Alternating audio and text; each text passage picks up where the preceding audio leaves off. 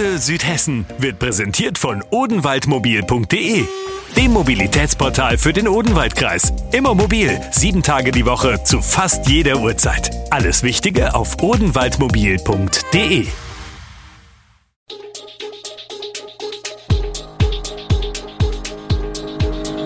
Gude, unser morgendliches News Update. Das Wichtigste aus Südhessen für Sie im Überblick. Guten Morgen aus Darmstadt an diesem 9. Dezember. Ex-Bürgermeister Knechtel gestorben, Reichsbürgerin verhaftet und 49 Euro, Ticket wahrscheinlich ab Mai. Das und mehr gibt es heute für Sie im Podcast. Der frühere Darmstädter Bürgermeister Horst Knechtel ist tot. Wie die Stadt Darmstadt am Donnerstag bekannt gab, starb Knechtel am Mittwoch im Alter von 79 Jahren. Darmstadts Oberbürgermeister Jochen Patsch, Grüne, sprach Knechtels Frau und Familie sein aufrichtiges Beileid aus. Mit Horst Knechtel verliere Darmstadt einen klugen Menschen, einen wertvollen Gesprächspartner, einen versierten und engagierten Kommunalpolitiker und Verwaltungsfachmann, erklärte Patsch. Knechtel wurde am 5. April 1943 im polnischen Posen geboren und war elf Jahre lang beim Regierungspräsidium in Darmstadt in verschiedenen Dezernaten tätig. Er war 20 Jahre lang Landesschulleiter und Geschäftsführer aller sieben hessischen Verwaltungsseminare. Seit dem Jahr 2003 war er nochmals in dieser Position tätig. Von 1976 bis 2012 war Knechtel zudem Vorsitzender des SPD-Ortsvereins Gervinus in Darmstadt und jahrzehntelang Delegierter bei verschiedenen Parteitagen der SPD. Bei einem der größten Polizeieinsätze gegen Extremisten, die es in Deutschland je gegeben hat, sind am Mittwoch 25 Menschen überwiegend aus der Reichsbürgerszene festgenommen worden, darunter eine Person aus dem Kreis Bergstraße, der 68-jährigen Ruth L. wird vorgeworfen, mutmaßlich Mitglied einer spätestens Ende November 2021 gegründeten terroristischen Vereinigung zu sein.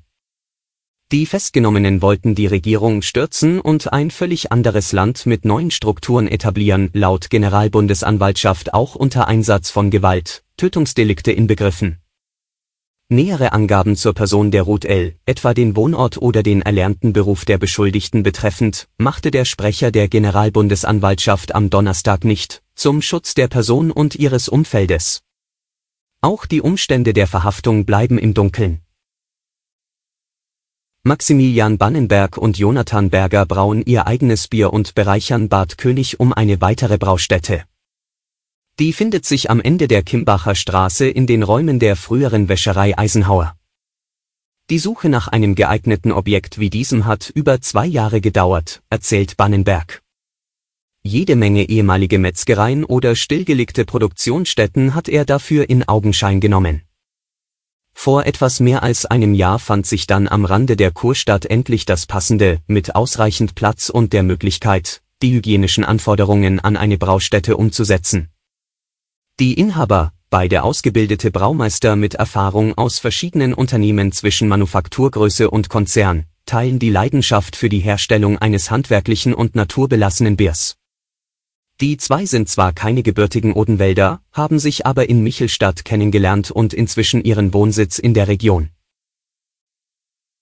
Geht es nach Bundesgesundheitsminister Karl Lauterbach soll es künftig drei Gruppen von Kliniken geben, lokale Krankenhäuser für die Grundversorgung, regionale Krankenhäuser und solche, die wegen ihrer Kapazitäten und Spezialisierung von überregionaler Bedeutung sind, etwa Unikliniken, die Reformvorschläge laufen darauf hinaus, das Fallpauschalensystem teilweise und insbesondere in der Grundversorgung wieder abzuschaffen. Clemens Maurer, Geschäftsführer am Klinikum Darmstadt, begrüßt diesen Reformvorschlag. Das Konzept beinhalte keine komplette Abkehr vom Fallpauschalensystem, merkt Maurer an, aber es werde endlich anerkannt, dass Vorhaltekosten bezahlt werden müssten. Das sei der absolut richtige Ansatz und werde den wirtschaftlichen Druck aus den Krankenhäusern rausnehmen. Es sei auch der richtige Weg, um dem Fachkräftemangel zu begegnen, findet Maurer. Die Bürger können sich auf die Einführung eines sogenannten Deutschlandtickets im Nahverkehr einstellen. Das Deutschlandticket werde jetzt kommen, auch sehr zügig, sagte Bundeskanzler Olaf Scholz, SPD, nach einer Sitzung der Ministerpräsidentenkonferenz am Donnerstagabend in Berlin.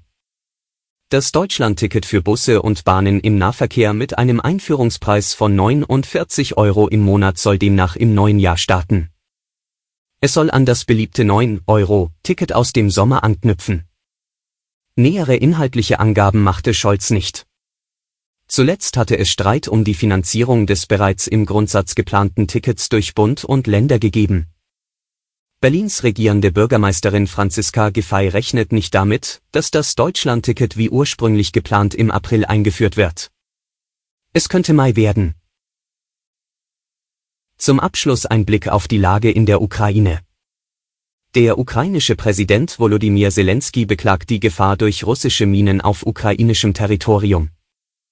Das sei die Form des russischen Terrors, mit der die Ukraine noch jahrelang zu kämpfen habe, sagte er in seiner täglichen Videobotschaft. Er beschuldigte Russland, die Minen absichtlich als tödliche Gefahr auch für Zivilisten hinterlassen zu haben. Er sei sich deshalb sicher, dass Minenterror einer der Anklagepunkte gegen Russland nach dem Krieg sein werde, so der 44-Jährige. Alle Infos zu diesen Themen und noch viel mehr finden Sie stets aktuell auf echo-online.de. Gute Südhessen ist eine Produktion der VAM von Allgemeiner Zeitung, Wiesbadener Kurier, Echo Online und Mittelhessen.de. Redaktion und Produktion die NewsmanagerInnen der VAM. Ihr erreicht uns per Mail an audio.vam.de.